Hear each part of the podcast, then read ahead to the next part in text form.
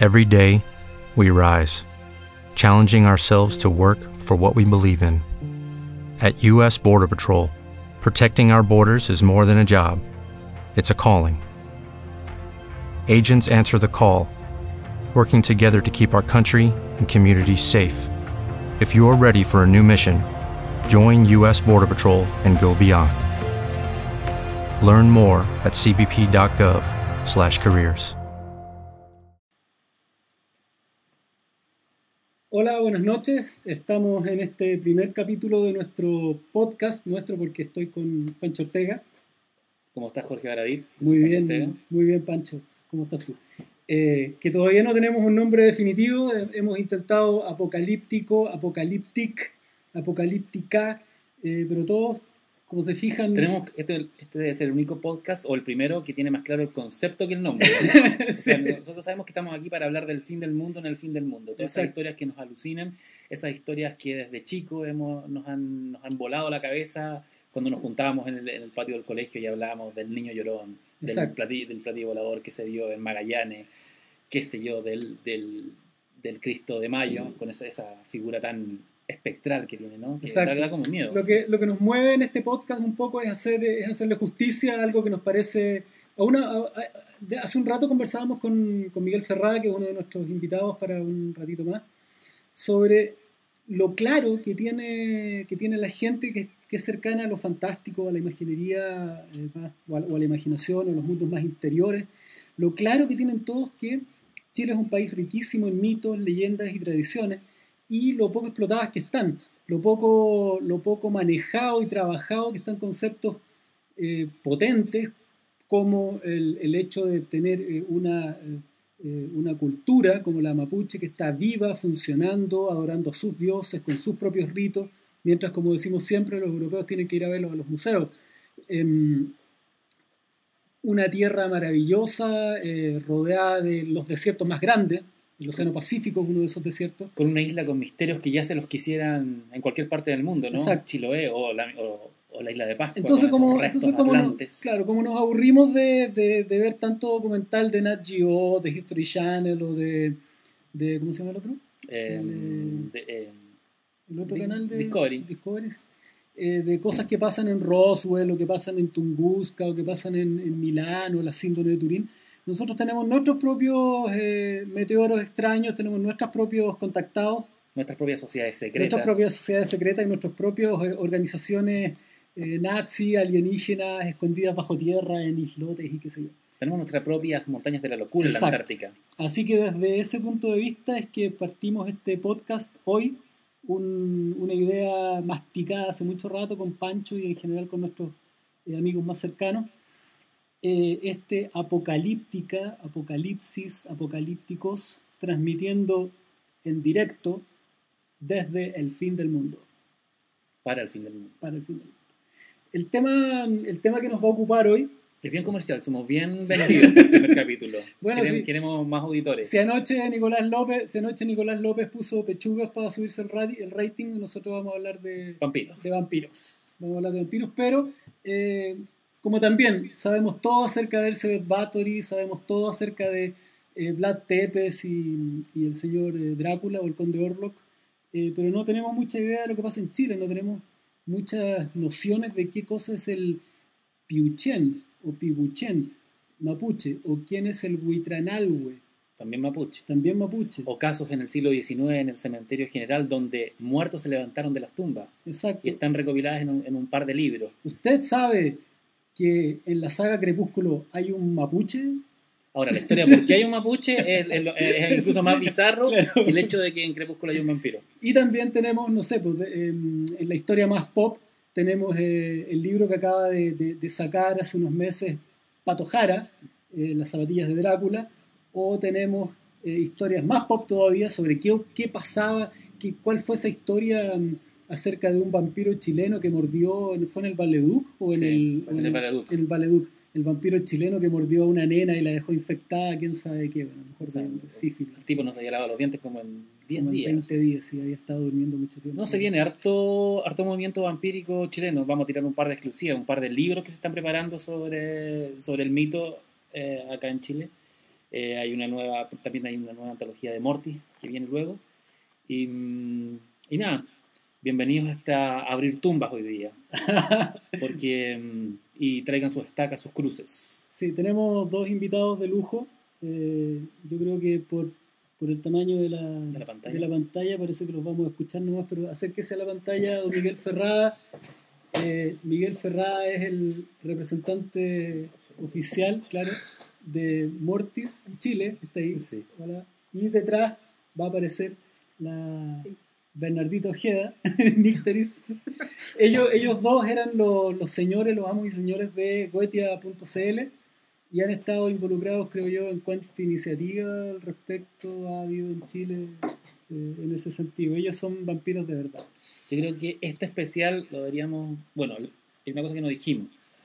Eh, este programa, la idea de hacer este, este podcast nace de, de varias cosas. De partida, esto es como un homenaje a lo que durante 50 años hizo don, don Pato Varela, que nos asustaba Mm. todos los días de Radio Portales con las historias de un Chile imposible, algo que no sé por qué no, nunca se pasó a la televisión, porque ese programa era maravilloso. Y también estamos copiando un poco a los españoles, a nuestros admirados Iker Jiménez y, Ah, sí, y claro. Milenio 3.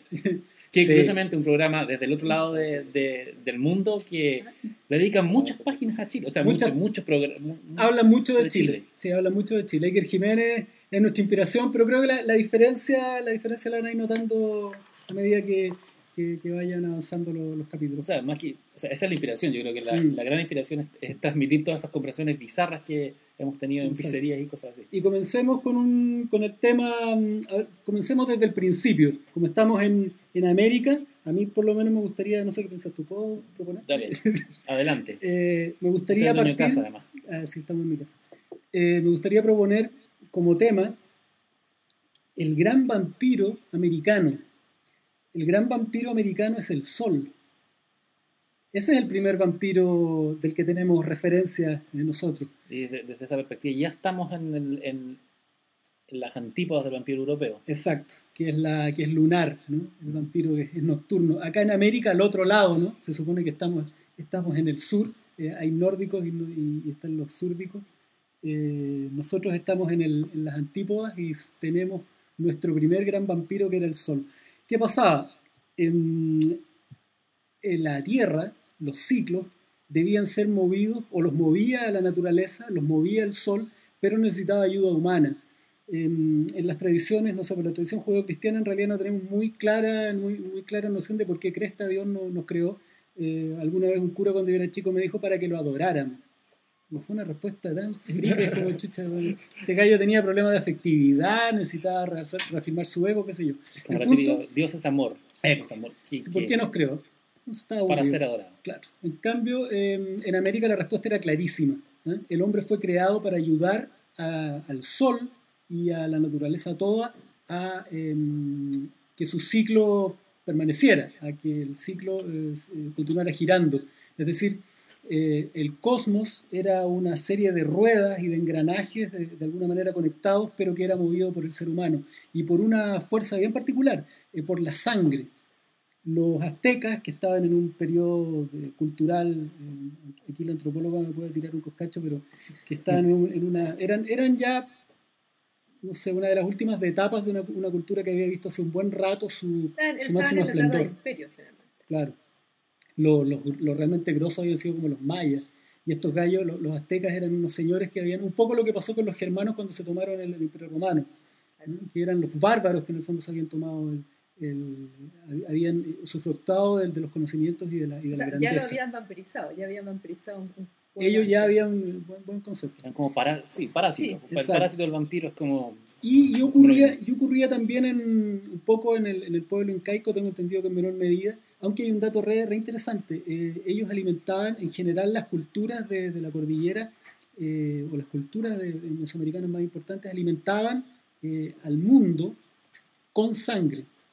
Le cortaban el cuello, extraían el corazón en, en algunas, en algunas prácticas, eh, en- en con algunas prácticas y instrumentos muy dolorosos, como lo pudimos ver en, en Apocalipto. En, el- eh, la película de Mel Gibson. la película de Mel Gibson, que, que no, mezclaba como tres culturas juntas, Sí, como tres claro. historias. Era. sí, que no contento con mostrarnos cómo le habían sacado sangre a Jesús, nos puso Esta un el- tipo el- bastante. El más gordo de todos. Yo creo, ¿no? Sí, O sea, la pasión de Cristo era, sí, era espantoso. Era un hombre en una máquina de moler carne. Exacto. Pornográficamente gordo. Exacto. Pornográfico, sí, era pornografía. Y eh, Pero, no, pero, una- Incluso- pero es, es. Bueno, voy a cambiarte un poco de tema, pero ¿Mm? la, la- me quedé pegado con la imagen del Cristo crucificado y todo sanguinolento.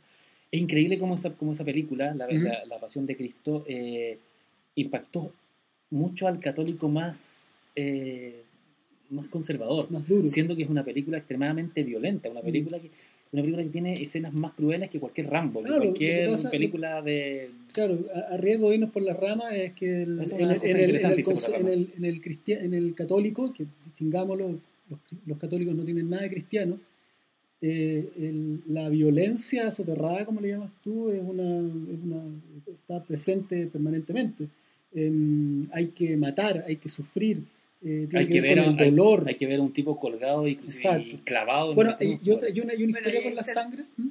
Y ahí está el tema de por qué justamente se adora una cruz, que fue el instrumento de Un muerte instrumento y de tortura. tortura. Exacto. Es como... que es bien posterior porque inicialmente los cristianos los cristianos El eh, tema del era, pez. era el pescado, El pescado, sí. era el pez como, como Mm. esto de que es bien curioso porque se trata de sacar desde, desde el mar un, un producto para alimentar es como cosechar el mar Eh, eh, bueno en una, en una cultura que era tan era- era, no era no, no era agrícola porque no tenía los- las tierras eh, Yo, y bueno, también- Cosechaban el mar. lo- yo creo que lo que pasaba también con, con la pasión de Cristo es que, eh, claro, el, el católico está súper acostumbrado a ver a Jesús crucificado, pero, Mm. pero es, una, es una imagen muy, muy i- idealizada, muy limpia. No tenemos eh, ese Cristo sanguinolento, que, ese charqui que hay en, que hay- pero, que hay en la hubo, película. periodos, Mismo. hubo periodos en- hubo periodos artísticos donde, Eh, donde eh, la eh, representación eh, era preci- bien preci- dramática Precisamente O eso voy. O sea, tú- el- tú te paséis por cualquier museo europeo y, y, o- y o es o o Sí. el- el- el- el- el- estos cristos coloniales Sí. son, claro, o sea, sin embargo el Cristo de Mayo está lleno de llagas. O sea, Sí, vamos- el Cristo de vamos- Mayo- vamos a ir a- Ahora, ahí, ahora ta- también hay un, un arquetipo re importante. Alguna vez, eh, si ustedes han visto grabados de Durero, se van a fijar que siempre al pie de la, cruz, de, la, de la cruz, en estos grabados que representaban la crucifixión, hay unos huesos y una Sí, calavera. una calavera, claro. Eh, ahí un hay algo también que tiene que ver con. ahí hay- sí, pero eh, tiene otra interpretación. Son los huesos de Adán. de Adán, sí. Sí. Se supone que son los huesos de Adán y que el- la sangre de Cristo, al caer por la cruz, lava a Adán pecado y sus pecados. Pero también ahí hay una imagen que tiene que ver con, con la sangre, que, está, que, que debe ser uno de los pocos eh, puntos en común que tienen todos los vampiros. El, Bueno, el tema sin de ir la más sangre. lejos, el- También hay un tema ahí con que Cristo con su sangre lava, pero también alimenta. Y te, re- y te Bueno, renace, y te da sin- la sin inmortalidad, ir más te lejos está el tema del, del lanzazo, que ya Mm. es totalmente innecesario, Sí, pues. al costado y que del cual ya cae la sangre que los ángeles en muchos grabados aparecen Mm. recogiendo en copas. Sí, pues. Ah, bueno, ahí, ahí el, la, se supone que la explicación es que los tipos para aliviar un poco la presión Claro. que, que hace que hacía la posición sobre los pulmones, se producía una, una acumulación de agua en, el, en la, Claro. en la pleura y con eso eh, alivian un poco el dolor. Lo raro es que estos tipos no estaban muy interesados en aliviar el dolor, entonces es muy raro también eso. Bueno, volviendo, el- este primer gran vampiro incluso desató, que es el sol en América, que ya produce una- una- una- un efecto espejo interesante, eh, produjo cosas bien, bien choras, como que en, en culturas de la costa, de Ecuador y de, Colombia, que, teni- que de todas maneras eran mesoamericanas, muy influenciadas por los incas en particular, eh, los sacerdotes que, que cortaban a la gente para quitarle la sangre y alimentar a la tierra, tenían unos collares de, con- con, eh, de papayas, con, de, de- de oro, con forma de papaya, y durante muchos años eh, no, no tenían muy claro por qué cresta eran, era esta relación, hasta que se descubrió que la papaya tiene un compuesto, un ingrediente, un qué sé yo, que se llama, le pusieron papaína, que es un eh, adelgazante de la sangre. Y lo que se cachó es que estos sacerdotes eh, alimentaban a los que estaban destinados al sacrificio durante muchos días exclusivamente con papaya. De manera que cuando los tipos los cortaban, Todos fuéramos espectacular. fuera mucho más espectacular y el sangrado fuera mucho más, más, más amplio. El sentido del espectáculo. Exacto. Se te va- Y, y bueno, tenemos, tenemos a ese gran eh, demonio, porque después me gustaría, también podríamos hablar algo sobre, sobre eh, cómo se desarrollan los mitos. ¿Sabes que en ese, en ese sentido, no sé si me voy a adelantar un poco, pero la, la idea del, del, del dios solar y vampiro mesoamericano es una constante en toda la mitología latinoamericana, tanto la mitología como, como se entiende en mitología como incluso la mitología pop. Porque si hay un, un mito contemporáneo americano por fuerte, fuerte sobre todo o sea, norteamericano, es la idea de, de los grises, de estos extraterrestres Ah, que, claro. que son estos típicos tipos como, como duende, el, típico extraterrestre de, de encuentros cercanos de tercer tipo. La conspiración gris, que es como Ujú. se llama el, el tema, tiene mucho de vampirismo. O sea, en el fondo tenía tienes, y se puede hacer una analogía, tienes en los gringos unos sumos sacerdotes, que son el, la silla, el Majestic 12, o como le queráis decir, Sí, claro. que hacen un pacto con estos dioses que bajan en soles Ujú. luminosos y a cambio de tecnología y de protección les dan chip libre para pasearse por, por el territorio norteamericano raptando gente. ¿Para qué? Para tomarles la sangre. Porque Sí. dentro de toda la, de la, de la conspiración Grey, ¿por qué, ¿por qué secuestran gente? Hay una idea de que estos, estos enanos, cabezones y grises, les falta una enzima en el cuerpo y, y esa enzima solo la pueden recuperar a través de la sangre humana y sangre de, y sangre de, los- de- de los vacunos. Y ahí tenéis toda un- se va repitiendo con la, con la idea de la mutilación de ganado, Bueno, con el chupacabra. Bueno, eso, con- claro, eso, y eso entronca con, con las mitologías, con esta idea de los seres que viajan desde, o sea, que, que bajan desde el cielo eh, para, para obtener sangre humana, para comer, los demonios, siempre son seres sobrenaturales, no es, no es como, no es un asesino solamente, Claro. sino que hay algo sobrenatural. Y ahí está se la busca idea. algo más. Y ahí está la idea un poco que, que comentábamos delante, que es que los mitos tienen una forma de desarrollarse. Primero, el concepto, el arquetipo que hay detrás del vampiro es la naturaleza absorbiendo tu energía. Tú como un animalito sometido a estas fuerzas como el viento, la nieve, eh, qué sé yo, el calor, la muerte, la misma muerte, las enfermedades, un, un mundo que tú miras, cuando no teníamos, no teníamos ningún acceso a la información, eh, y no sabes por qué te mueres, no sabes por qué te enfermas, no sabes por qué se te cae el pelo de pronto, no sabes, por- no sabes nada, estás expuesto a un montón de fuerzas desconocidas e invisibles, que lo que van haciendo a lo largo de tu vida es absorber tu energía, te vas haciendo más débil, se te, del eh, se te va cayendo todo, ¿cachai? vas pudiendo hacer menos cosas, vas teniendo menos energía. Y de hecho el, el Drácula Stoker de 18- 1897 Ujú. funciona, aparte de como una muy buena novela, como un compendio de toda la mitología vampírica que hay en esa, en esa época. O sea, Claro, de- sumándole, de- sumándole de- el factor de- romántico. exacto, de hecho, del que vampiro. bueno, que no, no- es que la- Drácula la no novela no tiene- no tiene factor romántico. Ah, saltaron los vampiros al tiro. No, pero no, no, que- no pegados.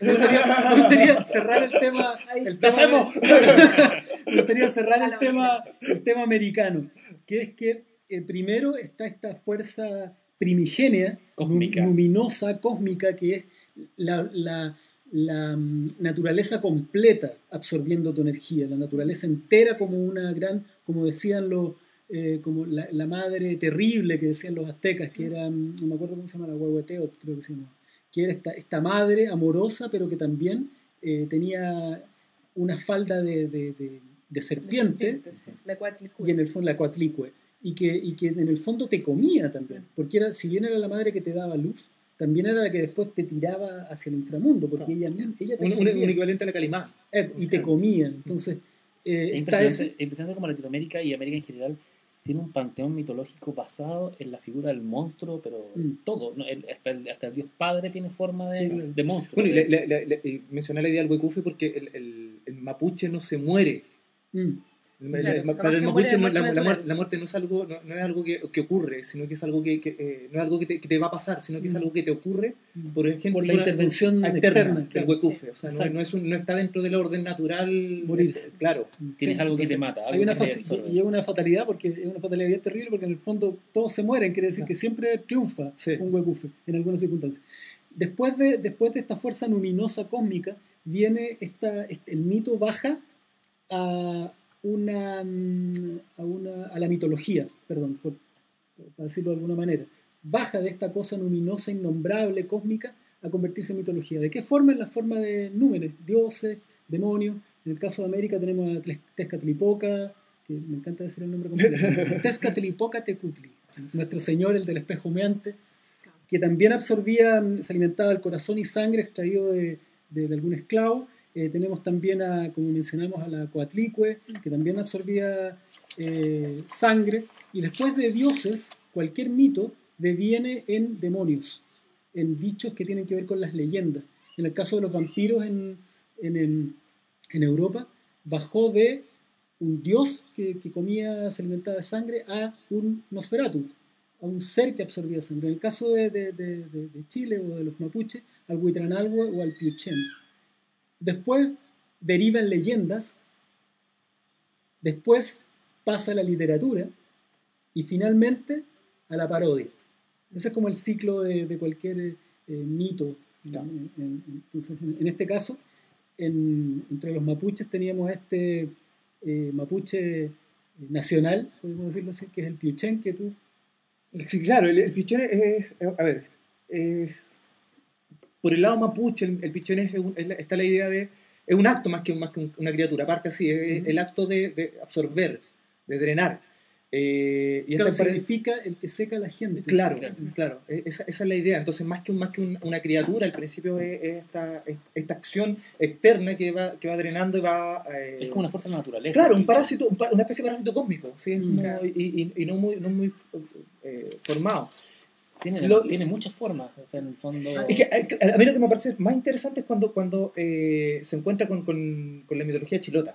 O sea, me parece que el, el, Pichén cuando, cuando, cuando, cuando se incrusta dentro del, del, de la conmovisión chilota ya adquiere otro cuento, porque en el... el... Y adquiere forma, ya adquiere una forma reconocible. Claro, y adquiere muchas formas, es el multiforma, ahí empieza, empieza a tener esta... esta que, hay, una, hay una relación con el, con el mito original del, del vampiro, que era capaz de transformarse en ratas, en lobo, en niebla. Sí, y el, el ¿cómo se llama? El bueno, ahí tenéis las, diferentes formas que, como chancho mm. o como, como serpiente. Como ratones grandes.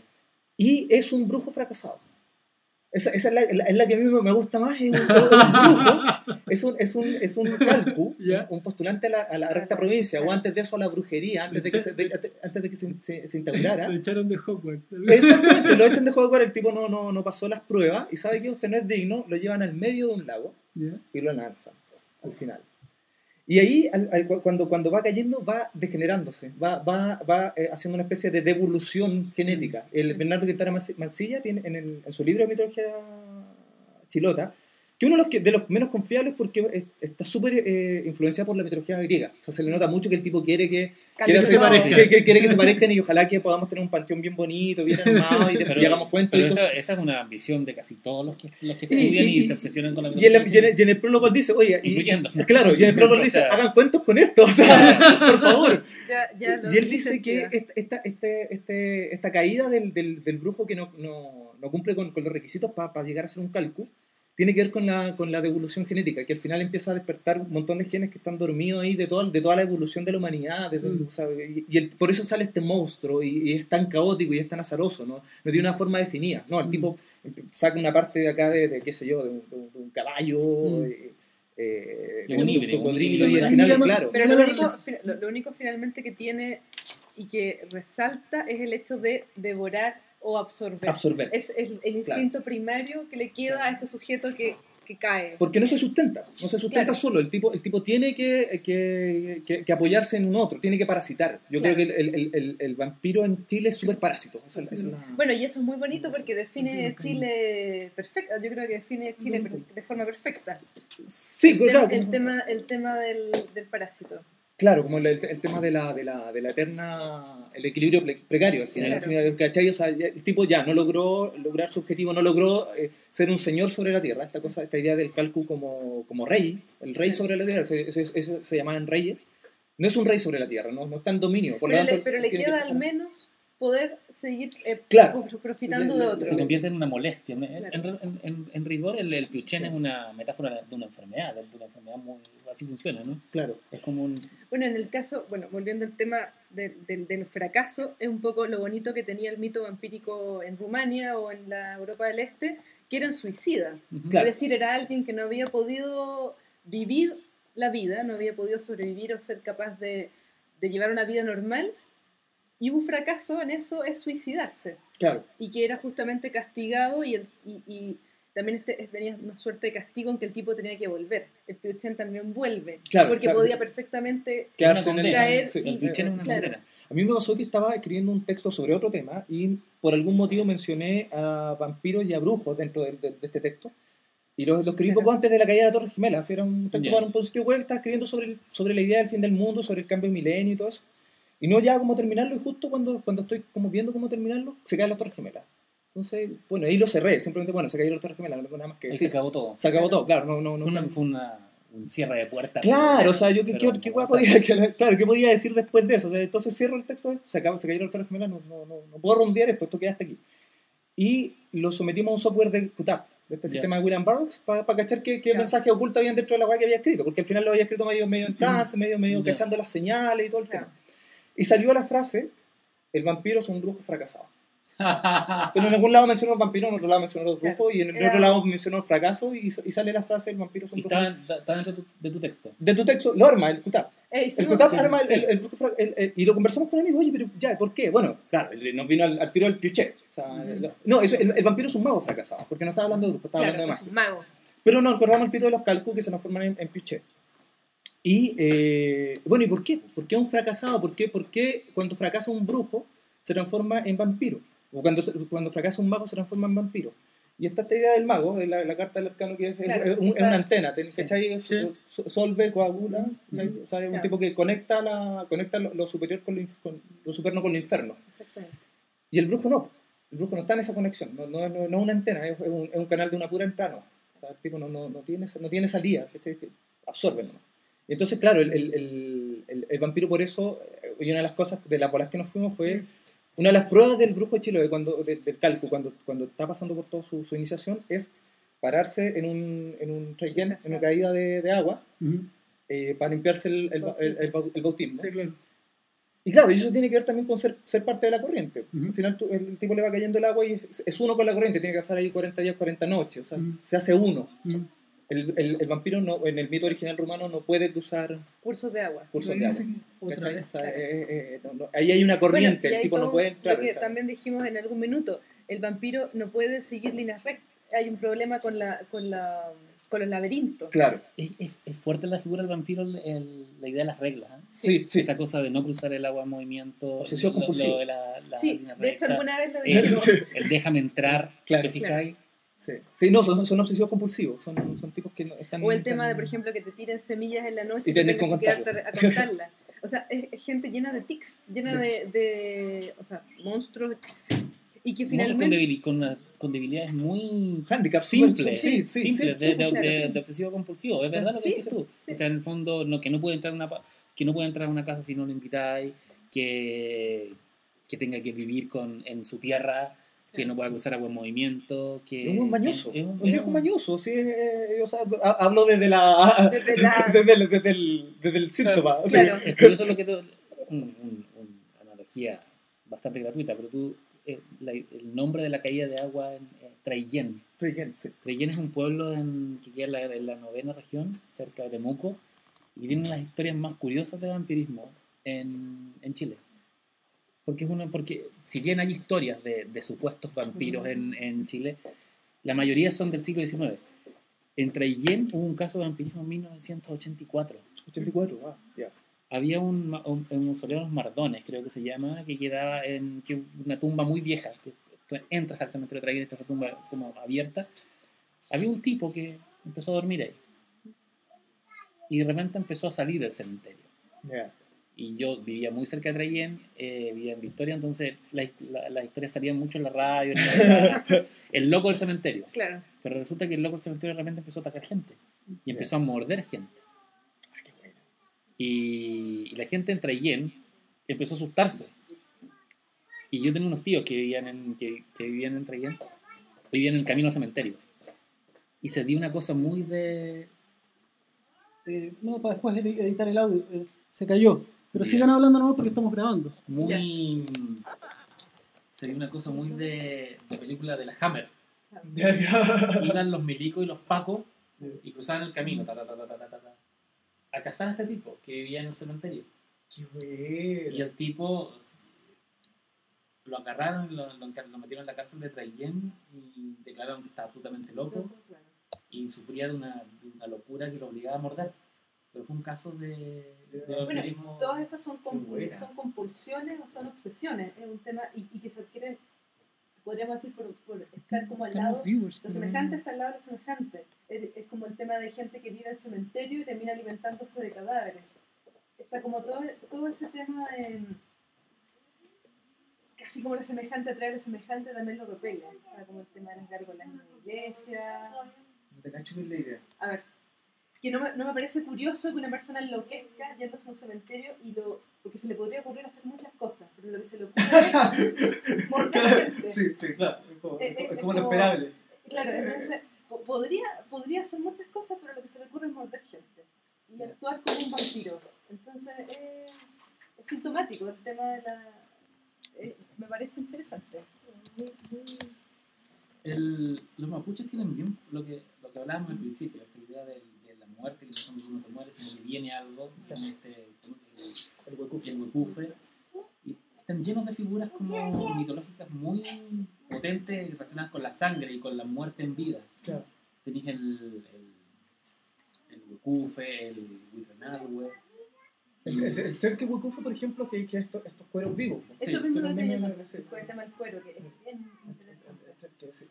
De hecho, en el, el otro día pillé en el, en el de Rolf Foster, que habla, pero habla de un, de un Telke casi antropomorfo. Eh, eh, voy a buscar la fuente porque la, fuente no es un libro, es, un, una tesis, parece. Y, pero se refiere al, al no como, no como un cuero vivo, sino que como una, un, un, ser antropomorfo que incluso tiene que aparearse. Y el cuero. Y se le permite aparearse. Es, fuerte la figura del cuero porque está presente hasta hoy en día. O sea, pues sí. y hay gente que dice que ven el cuero y que se come a un niño y que se, que se comió a un garangana. Para pa mí, fue, pa, pa mí, mí, el cuero era una cosa que existía y era, era, era plausible. Claro, cuando yo era chico, yo vivía en Pudahuel, no sé, por la Laguna Karen estaba a, a, aquí distancia, y me hablaban del, del cuero que estaba que vivía en la Laguna Karen y para mí era como que me estuviera hablando de un perro, de una, o que me dijera que en el campo hay vaca. O sea, para mí era, era súper súper factible. O sea, después cuando, claro. Pues, yo me acuerdo cuando era chico y hablábamos del cuero en el colegio, los profesores que buscaban explicación lógica a todo, te decían que el cuero es una mantarraya que, entra, que, entró del mar por el, por el río. O una medusa, claro. Que funciona más la medusa por esta idea de... De la viscosidad pero, pero el cuero está presente el lago, el laguna, claro, llega ahí el mar y está en todas partes. Incluso el, el, el, bueno, o sea, voy a contar un poco una incidencia. Un, un, amigo mío eh, me contaba de, un amigo de él a su vez que es profesor de biología, o sea, un gallo no, que, que, que, es mapuche, pero profesor de biología, o sea, un tipo, un biólogo, o sea, un gallo que, con educación... Instruido. Instruido, digámoslo. Y el tipo le decía, mira, yo cuando fui a, mi, a la casa de mi papá vi un, un pero, pero o sea, ¿y un biólogo te lo está diciendo? Sí, o sea, yo estaba aquí y estaba allá, o sea, lo vi. Y mi amigo le decía, pero, pero me estáis hablando, no, ¿me estáis hablando en sentido figurado? No, te estoy diciendo que vi un, pero son campos de, son campos de, de, de, de, realidad, ¿cachai? O sea, el gallo, claro, o sea, él tiene todo su mundo como, como, como, como biólogo, en que se hace una explicación biológica de las cosas, pero también es un mapuche que ha pasado su, su vida en, en, envuelto en, un, en, una visión de mundo, y el momento de ir a la casa de los papás ve un, un, un, un, chelque y no se hace problema, o sea, no, no, no, no hay un quiebre, hay un, como un acoplamiento paradigmático, ¿cachai? O sea, pero él lo ve, o sea, es una, una historia haciendo fe de, de que el gallo no está mintiendo, que no tiene el motivo, pero Sí, claro, si lo se mintió, bueno, la historia no tiene ninguna validez, pero si, si es cierto, si ese gallo está siendo honesto, es súper interesante. estamos hablando de un, tipo cuando, moderno, ¿cachai? Que, está viendo un... Cuando saltamos del, del, del campo chileno con su piuchene y su chupacabras, que es una versión media animal, animal o sea, lo, que podríamos bueno, decir... es moderna del piuchene, del Colo Colo. Lo que, lo que podríamos, o, a, menos que ustedes estén en desacuerdo, lo que me, lo que me, lo que rescato es que en el campo chileno eh, la respuesta que se buscó no es la misma o no es similar a la respuesta que se buscó en, quizás en, Europa, en Rumania, para, para, la, para la, elaboración del mito de los, de los Nosferatu. Uh, acá parece que estuvieran buscando explicaciones para por qué se le ponen flacas las vacas. Mm. Sobre todo las ovejas. Claro, porque, porque en realidad cuando uno analiza los vitrinalgos o los piuchenes o los chupacabras son parásitos bien menores, son eh, demonios bien bien poco Familiares, claro, decirlo, son domésticos, son como una rata, son como un, un eh, como el vampiro, como el vampiro el, murciélago. Bueno, el pichén, el pichén es, un, además el nombre de un murciélago. El nombre de un murciélago chiquitito. Porque de hecho la, la, imagen, la imagen con la que más se, se asocia al pichén es una serpiente de alrededor de un metro con alas.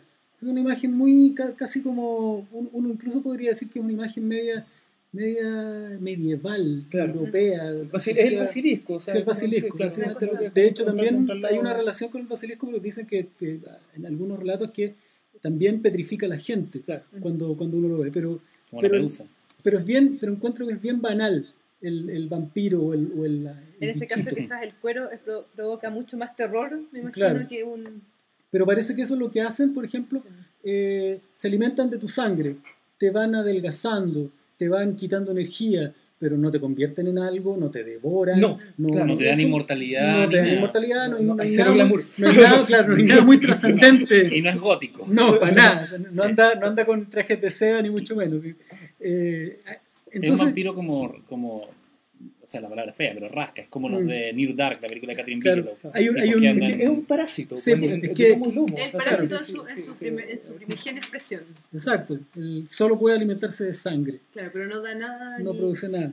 Que el, hay, un, hay una anécdota que, mm, que, un poco ratifica esto de, de, un, de, un, de un bicho, un parásito banal en Chile, que no tiene nada que ver con con Armand, ni con Lestat, ni con nada de esto. Que es una, es una anécdota que encontré, eh, publicado en 1776, entre 1900, en 1776 y 1792, en el periódico Courrier de l'Europe. ¿Cómo se dice? Le Courrier de l'Europe. Perdón, ahí tenemos el, el, el ¿sí? donde dice lo siguiente. Lee eso, por favor, que estoy... Dice, descripción histórica d'un monstre symbolique pris vivant sur le bord del lac Pagua, près de Santa Fe, par les coins de Francisco Saavedra de Neonri. Uh, vampiro chileno, cubierto de la ropa, claro. que, que en el fondo la nota al pie sí. de una ilustración.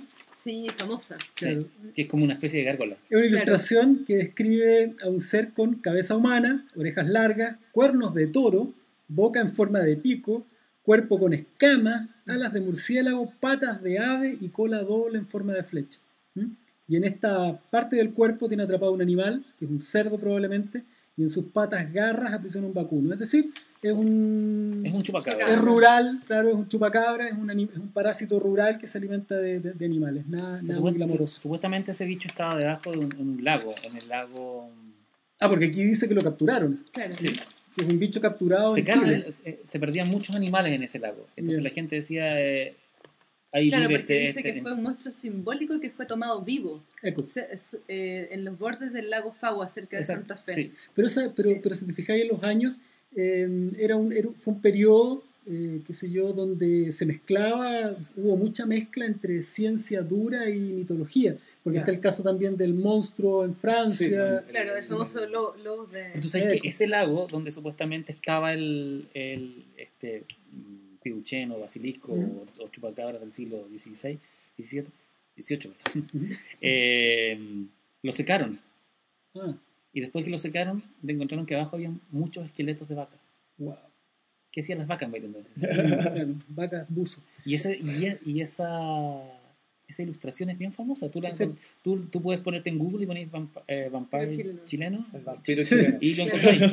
Existe el vampiro chileno, sí. ¿viste? Y, y, bueno, lo que, lo que podríamos eh, como insistir, lo que, de la manera como podríamos seguir insistiendo, es que la mezcla entre esta forma de ver al vampiro chileno que es banal, doméstica, rural, relacionada con los, con los animales, con las vacas, más que con los seres humanos, y el gran mito eh, del siglo XX, que son los extraterrestres, arroja el chupacabra como un experimento o un alienígena que habría en el fondo la misma lo que hablábamos al principio la, el, la misma mito cosa del gris, el mito del gris. Exacto la, la, nuestra versión entonces de, esta, de, este nuevo mito es un, un, animal extraterrestre capturado por la NASA que fue liberado en el Atacama o en algún lugar. Ahora el chupacabra se pasea por toda Latinoamérica sí, sí, sí, en realidad no es chileno para Texas nada. hasta exacto. la cosa es que de repente la prensa que necesitaba historias que llenar plana empezó mm. a darle mucha mucha importancia a la idea del chupacabra. Pero claro, sí, es americano. Chico, eh, yo, se escuchaba del cuero o del, o del tanto en el sur sobre todo que secaba a los animales. Y casos raros, está desde siempre. El chupacabras como, como, como nombre em, eh, y como será de la década de los 70, acá, acá llegó como tardía, llegó como los 90 y 2000. Pero yo me acuerdo siendo chico y haber escuchado de...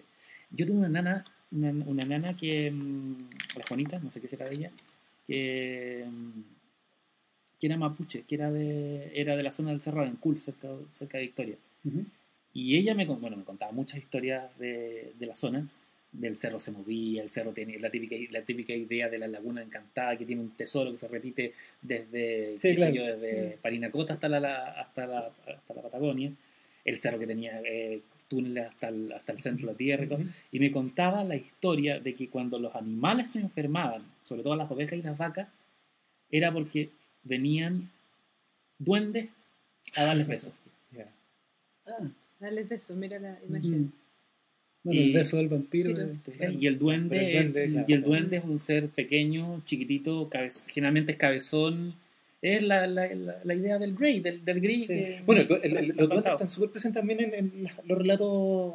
Este es un país con eh, muchos duendes. Claro, o sea, eh, bueno, mi abuela, mi abuela me decía que em, al, pasado, un, pasado un cerro en eh, Casablanca, unos tíos de ella habían visto pimeos. Y que eran... ¿Cómo eran? Le preguntaba yo. Es que me, dijeron que eran chicos. ¿Pero de dónde llegaron? No, que habían llegado ahí pimeos. ¿Y dónde, dónde se quedaron? No, no, no, si estuvieron un rato y se fueron. No, estuvieron un rato y se fueron. Pero ¿cómo eran? Eran chicos, andaban sin ropa y eran cabezones. Ah, Mitch. Y, después se subieron una estrella. Claro.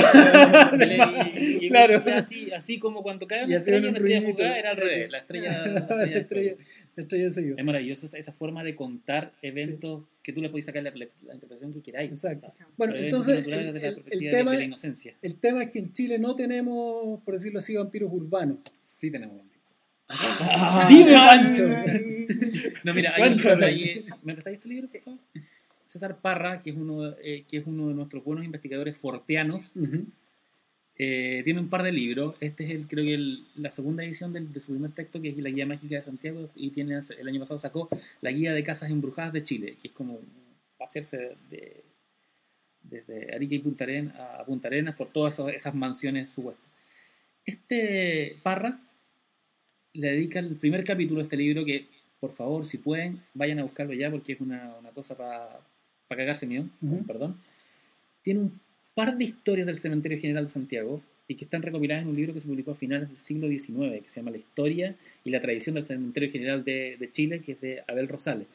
Parra en el fondo juega muy, al, muy a los Reader Digest, agarra este libro y, selecciona esa parte, esas, historias más, más particulares.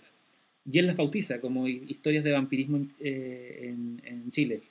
Hay una que en 1837, el, el capellán, que era administrador del cementerio general, cuenta la siguiente historia. Hay una viuda, una viuda joven a la cual se le acababa de morir el, marido y va a dejarle flores muy tarde, la muy tarde, cuando casi al borde del cierre del cementerio. Y, este, y el capellán la deja pasar porque ella iba todos los días. El marido se le había, qué sé yo, se había muerto el lunes y esto era un miércoles. Pasa señora, vaya nomás. Y de repente escucha a esta mujer gritando, gritando, gritando, despavorida este capellán va a buscarla y la encuentra tirada en la tumba. Y en la tumba del lado el, sepulcro está abierto. Ella está muy pálida y con eh, marcas en los brazos. Eh, y aterrada. Crisis de pánico. La actual, crisis de pánico. Habla con el, con el, capellán y le cuenta que estando ella dándole flores a su. A poniendo flores a la tumba del marido, se levanta de la tumba del lado un tipo totalmente amortajado, como una momia.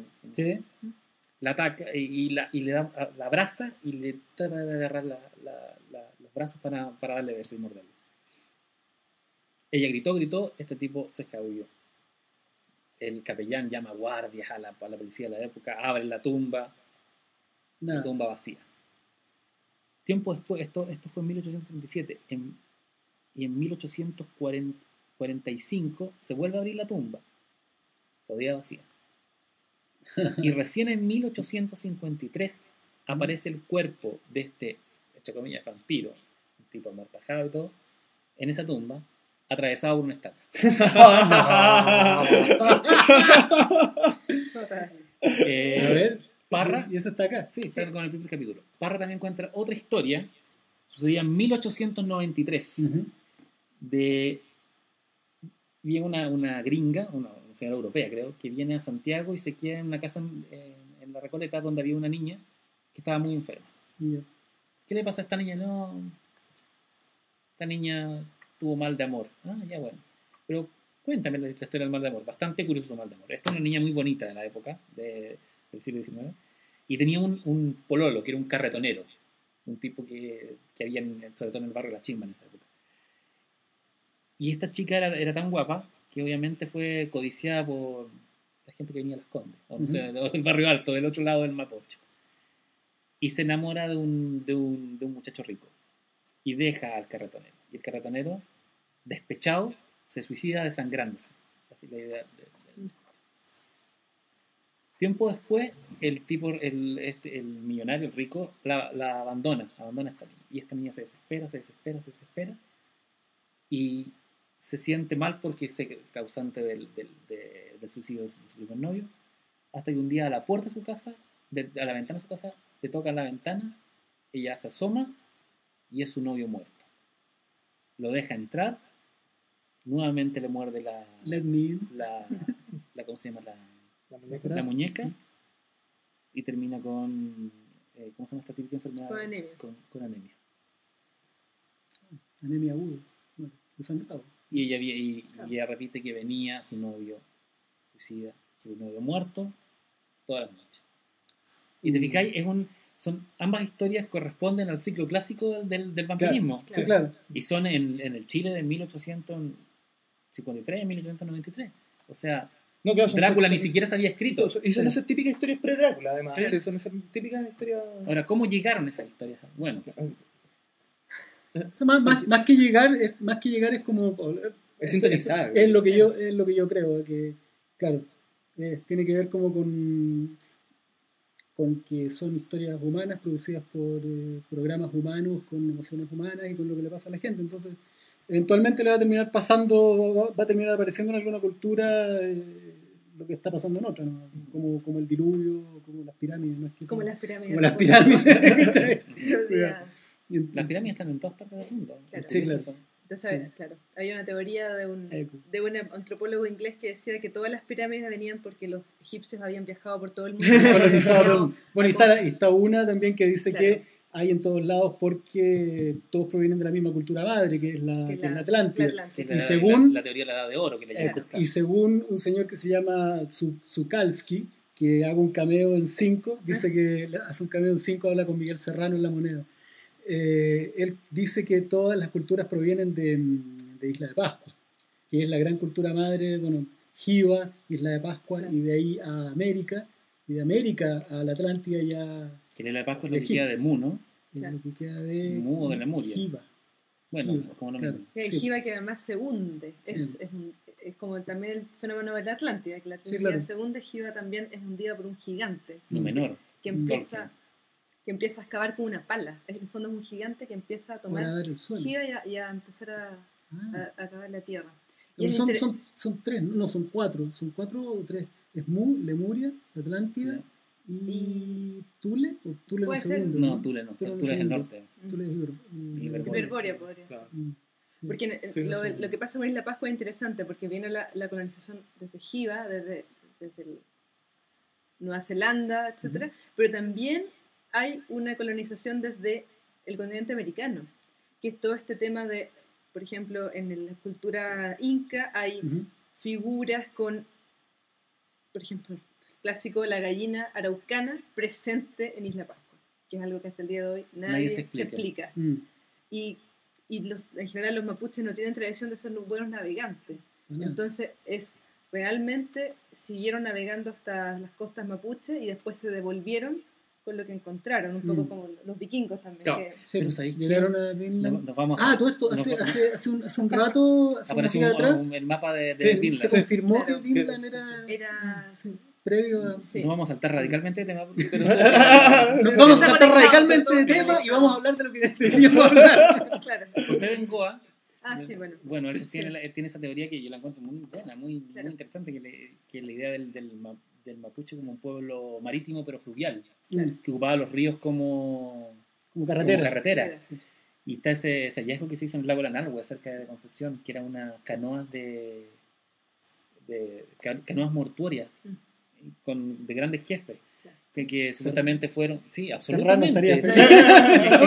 ¡Oh, vikingo! Que es, como, que es como un ciclo épico muy parecido a los de los vikingos. Bueno, sí. toda la historia, toda la idea de la isla Mocha, los grandes jefes de Oye, es como a balón. A, mí me gustaría, me gustaría que, que, que respondiera cómo es que aparece un mapuche en la saga Crepúsculo.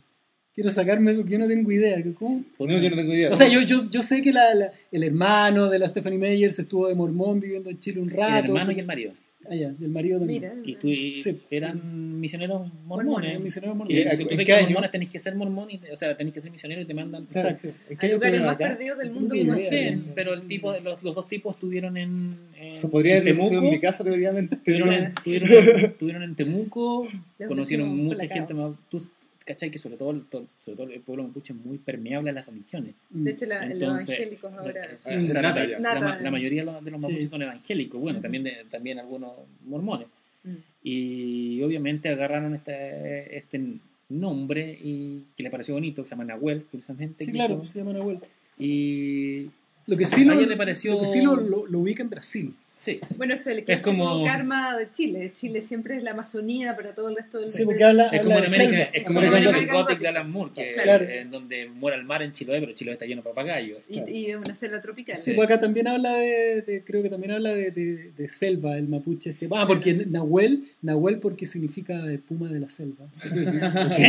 puma de la selva. Bueno, yo creo que básicamente el, el rollo de Stephanie Meyer es solo ocupar el nombre y mm. claro, un elemento presentar el nombre. Su... Exacto. Es como, es como en la última Indiana Jones, donde estaba Nazca al lado de. Sí, claro, no, no Bueno, en, en, ese aspecto es interesante que, que, el mito del vampiro siempre, o el, el mito gótico, siempre mm. se, nu, se, nutra de lo extranjero, de lo exótico. Mm. Bueno, la alteridad, pues, la idea de la alteridad. La idea del otro, o sea, sí, sí, en, en, el caso de las novelas Termina. góticas es clásico el ejemplo de los personajes que tienen nombres italianos o tienen nombres españoles, porque en Inglaterra sonaban eh, exóticos, exóticos y, y, provocaban esta idea de, de la... O sea, siempre el vampiro era un extranjero, un, un otro, era, mm, era, un tipo... Bueno, es otra, es otra de las formas del, del miedo a los otros. Claro, no, sí tiene mucho, mucho de eso, sí. Lo, y siempre estaba esa, esa, línea débil entre el extranjero que venía a, justamente a hacer lo clásico, a robarnos las mujeres, a seducirnos a pervertir las normas de la sociedad. En que eso es Drácula, en el fondo. Drácula es, es, Drácula es la invasión, de la, el, es la invasión extranjera. De hecho, hay, hay, ¿cómo se llaman? Hay una serie de novelas como Steampunk que se llaman Ano, Ano Drácula, Ano Drácula, que es muy buena porque, sí. o sea, dentro, lo hace, de, claro. de, de, de toda la, la anécdota que tiene la novela, sí. lo cumple y el tipo termina eh, casándose con la, reina, reina Victoria, Victoria y convirtiéndola. no, maravilloso. Es, sí, notable. es una muy buena. El año, el año de Newman, Newman, que es muy amigo de Neil Gaiman. Sí. No, esa, esa, esa, claro, ahí le resulta el plan que es lo interesante de Drácula, es una, es una invasión, el tipo planea, planea asolar mm. eh, Inglaterra. O sea, el tipo llega con su, con su tierra. Claro. Llega con sus cajas no, o sea, de tierra, que es una metáfora. Que no sé si Stoker era tan inteligente, pero lo funciona muy bien. O sea, bueno, el, el barco en que viene se llama Demeter. O sea, Demeter, sí, claro. O sea, no, Esa es mi historia favorita. Sí, sí. sí bueno, el, el, el, otro día comentábamos en el lanzamiento de Nocturna, porque es otro, otro de, los, de los temas vampíricos que que nos ha movido estos días, claro, el libro de el libro de Chuck Toro. Hogan, diseñado por Guillermo del Toro, como dijimos, como Con de... producido por Guillermo del Toro y dirigido exacto, por Chuck Hogan. Exacto. Es como lo mismo que y actuado con... por Chuck Hogan también. Y, y ahí comentábamos que eh, tiene una partida que es un homenaje a, a la novela de, de, Bram Stoker, porque en, en Bram Stoker lo que plantea es que Drácula llega a Inglaterra en un barco que se llama Demeter con todos sus pasajeros muertos y con una caja dentro llena de tierra. Excepto con el capitán, bueno, también viene muerto. Sí, preciosa esa imagen. Y en, en, el caso del libro de, de, Guillermo del Toro es un avión que aterriza en Nueva York con todos sus pasajeros muertos y con una caja dentro también llena de tierra. Eh, comentábamos el otro día, con un corto resumen, por lo menos de lo que, de lo que yo planteaba, eh, que en realidad esto es más parecido a un libro de zombies con, con dientes. Hay, hay, una, hay un una razón de entrada más biológica que, que, que luminosa que, o que metafísica, y que se trataría de una, de una plaga como el SIDA, como el, ébola, em, quizás con la diferencia que, que, de alguna manera, y siguiendo la tradición de los libros de ciencia ficción y de terror, decíamos que podían ser metafóricos o proféticos de la realidad, mm. eh, lo estaba escribiendo, eh, lo estaba terminando, o estaba en imprenta ya en el preciso instante en que los aviones se convertían en el mundo en los eh, mensajeros de la, de la pandemia y eh, en que en realidad se había descubierto que el último eh, caballo del apocalipsis eran finalmente esta pérdida de las barreras y de los compartimentos mm. estancos de los países y que las amenazas biológicas eh, eran una amenaza global ya. En el fondo podríamos decir que la ANH1, no sé qué, WZ, claro, no fue más que una avant premier de una cagada real que puede ocurrir.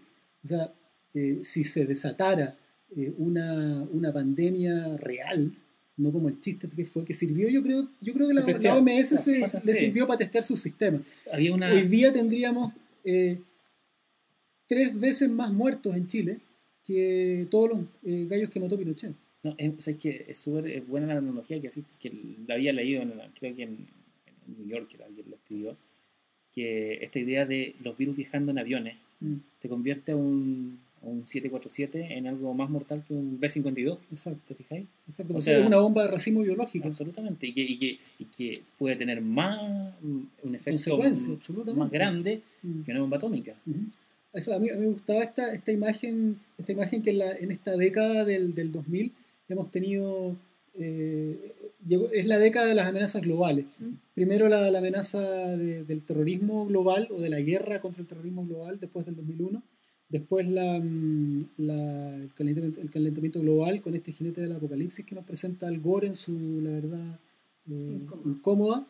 Eh, la amenaza global que ya es, ya es patente, ya es real, ya no es una, no es una amenaza, es real. Después la crisis, la crisis económica, que también es global y, pues, si no hubiera, si hubiera sido un poco más violenta que esta, estaríamos, no estaríamos haciendo un podcast, estaríamos vendiendo naranja o, algo así. o peleando por naranja. peleando por naranja. y esta última, que es la, la, pandemia biológica. Es curioso porque si uno lee el, el Apocalipsis, mm. empieza a hacer como analogía y te das cuenta que Estamos viviendo. Sí, claro. Han habido cuatro pandemias globales, económicas, y también son cuatro los jinetes del apocalipsis, así que prepárense. Ahí está. Todos, somos números. Sí. Ah, además, ah, bueno, ese otro, esa otra cosita que, que, no todo el mundo sabe, pero que es muy divertido contar siempre. ¿eh? Todo el mundo conoce eso. El ISBN. El, ISBN, ahí está. ¿ah? El, código, de barras, eso que está ahí. Que ahora está en nuestros carnets y en nuestro, si ustedes, si ustedes se fijan, los números de barra, cada uno corresponde a un número. Y hay, un, hay uno que se repite. Al principio, no sé si lo van a alcanzar a ver, al principio, al medio y al final. Es el mismo número que se repite. ¿Saben qué número es? Es el 6, 6 y 6. El número que quiere ser 7, que quiere ser perfecto. que quiere ser perfecto. Bueno, nosotros somos cuatro hoy día también. somos cuatro jinetes. Oye, em, yo creo que ya hemos paloteado Nos quedó mucho, ¿no? Sí. En el tintero. Em, Pero si quieren podemos dar una última, un cierre. Ah, yo, creo que sí. Sí, por favor. Nuestro vampiro histórico, ¿no? El Doctor Morty, una, una edición del año, ¿cuánto? Ese es del 67-68. Del 67 que me acaba de regalar Ferrada, Miguel Ferrada, estoy muy agradecido. Y vamos a hablar de nuestro vampiro, demonio, ser de las tinieblas chileno más eh, importante. La encarnación del mal. La encarnación del mal. Claro, no, sí, en otro Drácula. En otro Drácula, en otro es, es, todo. Sí, es, un, es un brujo es el demonio. Es la niebla verde. Es la niebla, verde. yo creo que la, gran gracia del personaje es que puede ser cualquier cosa. Tis Morgan. Tis Morgan. Proteo. Me, pasó, me, pasó, una cosa súper rara que, eh, eh, bueno, yo me leí los primeros muertes a principios de los 90, eh, me voló la cabeza, me puse fanático y cuando yo me pongo obsesivo ya empiezo, soy un medio insoportable, entonces empecé a buscar revistas, anotar y todo. Y, eh, y claro, cuando, cuando empiezo el proyecto tenía una, una, idea más o menos formada del personaje, Pero cuando, cuando ya empezamos con el, el, el año antepasado, con el sitio y empezamos todo el proyecto ya en marcha, mm, tuve la oportunidad de conocerlo más a fondo, como, eh, por el lado del, del, del radioteatro, conocer gente que lo había escuchado, que lo había leído, empezar a, a, a tener una visión más amplia. Y dentro de eso también a, ampliar mi colección. Mm. Y mm, lo que me pasó fue que me leí de una sentada todos los números de la primera época eh, y de la segunda. Eh, y realmente me encontré con que era una cosa fabulosa. O sea, mm. eh, piensa tú cómo fue hecho. O sea, esto fue hecho. A, ver, el Doctor Mortis parte el 45. Juan Marino escucha a Boris Karloff en, por la onda corta de la BBC de Londres todo se cruza. sí, no, sí, sí, eh, lo, lo, por la, por la onda corta, entonces eh, lo escucho leyendo cuentos de terror. Y eh, que de hecho después yo bajé de internet, lo, lo, encontré, lo bajé y se lo regalé a la familia, especie de cierre de, de círculo.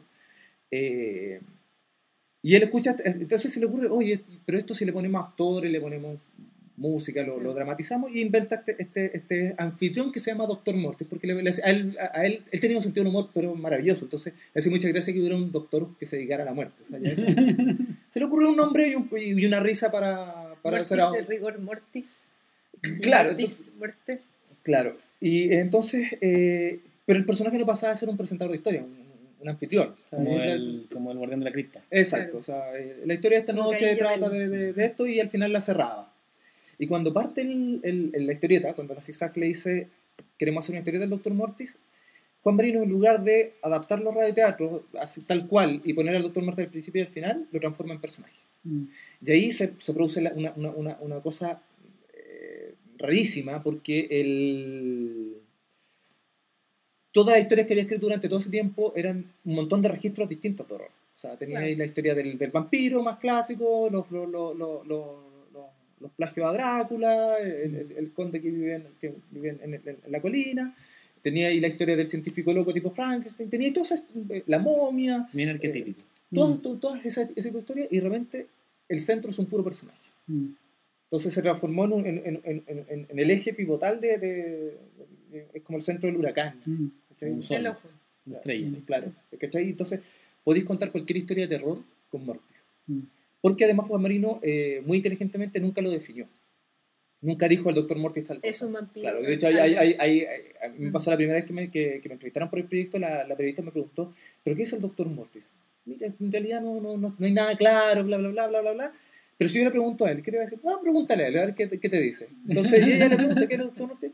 Bueno, era tantas cosas. No, pero, pero era un, era, eh, pero era un vampiro. Y es re, curioso porque, re curioso porque hoy día lo primero que uno hace cuando está escribiendo una historieta o una novela, ¿quién es? ¿Qué hace? Una definición claro, de no, y, y, lo que te preguntan editores o productores y todo, ya. ¿Quién es, ¿Quién es tu personaje? porque lo que lo mueve, no, aquí no. Y esa, y esa fue la, la, gran gracia que encontramos y lo que hemos tratado de mantener en todo lo que hemos hecho, en In Absente Mortis, en El mm. Retorno, o sea, tratar de mantener ese equilibrio ahí, claro, ese equilibrio que no, que no, nunca hacer una biografía del personaje, nunca, nunca poner el spotlight ahí que se vea completamente. A mí, a mí Morty fue hasta el espacio, ¿no? Fue hasta el espacio, o sea, podéis meter, tenéis historias de, de ciencia ficción, tenéis historias con extraterrestres. Eh, y es curioso, esas historias de ciencia ficción de Morty son anteriores a Alien. Claro. Y son muy parecidas. Son muy parecidas. Algo, no, un extraño pasajero en la Claro, no, hay un montón de historias de, de, Mortis que, bueno, o sea, primero que Juan Marino bebió mucho de, del y que pasa al otro, a nivel estético también, eh, eh, bebió mucho de la Hammer y de las películas de Gorman de Poe, la adaptación de Poe. Con Vincent Price, que es un... Claro, mm. entonces lo que, lo, lo que lográis en estos 104 números de la primera época es tener las joyitas del terror, o sea, es como una especie de chiche. A mí me pasa cuando, cuando editamos los libros que me, no hay la hora que salgan de la imprenta para tenerlos yo, porque tenéis pequeñas joyitas de horror clásico, mm. bien hecho, bien escrito eh, y, en todos los registros. Y pasó que, claro, por un lado, eh, adaptó el Carmila, por ejemplo, eh, adaptó un montón de historias y, y, él mismo decía, no, yo pescaba historias de horror y la adaptaba, y le cambiaron nombres nomás y se acabó. Pero dentro de eso empezó a, generarse esta, esta, esta especie de, de, orden superior, de especie de patrón que al final lo, lo junta todo y, y, eso también hizo que se adelantara ciertas cosas del, horror. O sea, el, número que, que, que, que, el reloj es uno de mis favoritos porque de hecho la, manera en que aborda el monstruo es súper adelantada a la época. Y pasaba eso, pasaba que realmente por necesidad de, de producir, ¿no? Tenía que producir una historia mensual, una historia quincenal, y aparte ah. de las del radioteatro. Eh, y pasaba que, claro, pescaba, pescaba un, un, típico eh, cliché del horror gótico, lo mezclaba con esta cosa más, no sé, pues más, más Lovecraftiana. Él leía mucho terror. Y, y, y, de repente un, dibujante le decía, oye, quiero dibujar algo con, con ovnis. Y lo metía a la batidora y salía. Sí, lo que a mí me pasa con Morty, con lo que leía leí de chico, en las revistas estaban en mi casa, o, la recuperación que hiciste tú, él, me llama la atención que Marino tenía súper claro una cuestión muy moderna, o sea, una estructura muy moderna que te enseñan en todas las, las, escuelas de guion, de cine, todo. Todas sus historias tenían los tres actos, pero sí, uno, dos, tres. Claro. y, y, fue una, una, cosa de industria. El tipo tenía que, tenía que, que entregar mucha historia. Y en el fondo era pa, pa, pa. Y tú las leí y decís, esto, esto, me funciona hasta el día de hoy. O sea, yo, yo de verdad, a mí me encantaría, o sea, ese típico, típico sueño. Así como en Argentina hicieron del Eternauta material de lectura obligatoria y sacaron una edición para los colegios, yo creo que hay una, hay una tremenda deuda pendiente entre el Ministerio de Educación y el cómic, eh, el cómic chileno, sobre todo que ahora se está en el Centro Cultural de España hay como una hay como un evento en festival días que vayan a ver. ah sí, eso, del, sí eh, festival viñetas del fin del mundo en el Centro Cultural de España junto con la Biblioteca Nacional se está haciendo un festival bastante interesante se lanzó el libro del Atauco se va a lanzar Son bien la moneda el volumen 2 del Doctor Mortis sí. eh, a estar el lunes hablando de literatura y cómic el viernes este viernes va, a estar Claudio Romo Informe Tunguska que es una maravilla o sea Claudio Romo es lejos uno de los más grande ilustrador de este momento, ilustrador, porque el mejor eh, eh historietista es, Gabriel Rodríguez, que, que, se dibujó un, un, episodio de Inocente Mortis. Ojo con Rodríguez, ¿eh? o sea, eh, a mí me llama la atención. Siempre buscamos a gente, el chileno que está triunfando afuera, el guatón de, de los, este tipo, el otro tipo de, de héroes. Y Gabriel Rodríguez es un mm. chileno que ha estado candidato dos veces al Eisner, que es como estar dos veces candidato al Oscar. ¿Tú sabes cómo, cómo, cómo llegó a dibujar The Great and Secret Show de Cliff Parker? Bueno, trabajó con Clint Barker y está trabajando con Joe Hill. Con, el, y, ahora vuelve a trabajar con, con Clint Barker que escribió un cómic. O sea, es que se puso a escribir un cómic, o sea, una historia especialmente para el cómic después de 15 años que no escribía para cómic. Lo hizo porque quería hacer una cosa con, con Gabriel. Porque cuando, cuando llega eh, el, editor Chris Rayal, Chris de IDW con, con las propuestas de dibujantes para The Great Secret Show, lleva a Gabriel Rodríguez encima porque quería que lo dibujara Gabriel. Entonces le ponen un montón de, de, dibujantes. Y, y Cliff Parker dice, ese. No, pero, pero mira a los demás, le dice. No, no, no, yo quiero ese. No, pero es que es súper injusto, mira a los demás. Ya empieza a mirar a los demás. No, ese quiero Gabriel Rodríguez. ¿Sabes qué? Es tan, es tan, es tan heavy esto. o sea, yo creo que yo hago un llamado aquí a, los, editores de cultura y espectáculo de distintos medios. Ningún chileno, ningún chileno de los últimos 20 años ha aparecido en portadas de revistas como Entertainment Weekly, como Premiere, como... Ya, tenemos a la Leonor Varela, mm. pero nunca ha sido portada de un, de un medio importante. Gabriel Rodríguez ha sido portada de, dos revistas clave. Una, la Wizard, que es como la Rolling Stone de, mm. de los cómics, y Gabriel Rodríguez apareció en, en un número dedicado al cómic del, del, semanario Entertainment Weekly, que es el más influyente en cultura pop eh, y, en la industria del espectáculo mm. eh, a, nivel, a nivel mundial, o sea, a nivel norteamericano, pero tomando en cuenta que la cosa como industrial. Y lo nombraban entre los 10 mejores artistas del, del cómic, del mainstream del cómic hoy en día. No, y es, un chileno. Locan mm. Key, eh, mm. a mí me parece que está al nivel de Watchmen. Así, o sea, me tiró a la piscina. O sea, y no es porque es mi amigo, o sea, eh, esto va más allá. O sea, yo le decía, mira, Gabriel, cuando tú me pasáis las revistas que tú así, las leo porque ya están bonitas y, qué sé yo. Pero Loca en Key es, es, una obra de arte de la historieta, o sea, está perfectamente construida. no, es, otra cosa. Entonces, Nos saltamos un poco el tema, pero. Sí, bueno, sí, tenemos un problema en este podcast. Sí. Bueno, el problema es la conducción aquí. Nos, quedan, nos quedaron como dijo. Ah, sí. Pero aquí, aquí hay otra maldición. Estamos en la hora de los avisos. Aquí hay otra maldición. Nos acaba de contar una una primicia la Nicteris, Bernie Ojeda, cuando le pregunté, oye, ¿y qué pasa con las maldiciones de, la, de las momias? Me preguntó algo insólito. Yo le pregunté, por huevear le pregunté, y me dice, ah, sí, claro, eh, bueno, lo que pasó es que mm, el tipo encargado de, de levantar los cuerpos se murió de un ataque cardíaco ayer en la mañana. Ok. y déjanos tranquilos. Claro. Eh, yo quiero dejar invitado por, una, una reunión a nuestros amigos acá, porque se nos quedaron varios eh, sí, sí, sí, sí, A mí me encanta, se nos quedó uno que a mí me pareció fascinante al principio, que estamos hablando de las figuras góticas chilenas por excelencia, ah. la que entrada y el corregidor Señarto, ah, yo creo que dan para un, No, y deberíamos, deberíamos, deberíamos haber hablado también de Sangre Eterna, de Jorge Holguín, que hay gente a la que le gustó mucho, hay gente a la que no le gustó tanto, pero que es nuestro, hasta el momento, nuestro, nuestro experimento en el, en el tema. Aunque en, los, canales vienen los dos, los más importantes, el 13 y el 7. Sí, el 13 y el 7 vienen, con, con, series nocturnas. Eh, hablar un poco más de las zapatillas de Drácula del Pato Jara, que está muy buena, que la sacó. Eh, eh, no, Norma, Sí, pues, la norma. Está el proyecto de, de Alberto Rojas, que está haciendo una, haciendo una muy buena antología de cuentos de vampiros chilenos. Donde sale, sale Álvaro Guizama, sale. Nosotros dos. Sale nosotros. no, gente está como además Pablo Illanes y un montón de gente. Esa antología se está paseando, creo que está en ediciones B. sí, se ha paseado por, por, varios lados y todos dicen la misma estupidez. No, los libros de cuentos no venden. Están, están muy buenos. Están buenísimos. Hay, hay, un cuento muy interesante de Daniel Villalobos que un compañero de podcast de otro que es sobre el, sobre el Demeter. Sí. Y bueno. Deberíamos haber hablado también de la gran película de vampiros de los últimos tiempos, Let, the, Right, One in, que ya se está preparando la versión gringa, así que veanla. vean antes Let the Right One in. Antes, de, que, antes de ver Let Me In.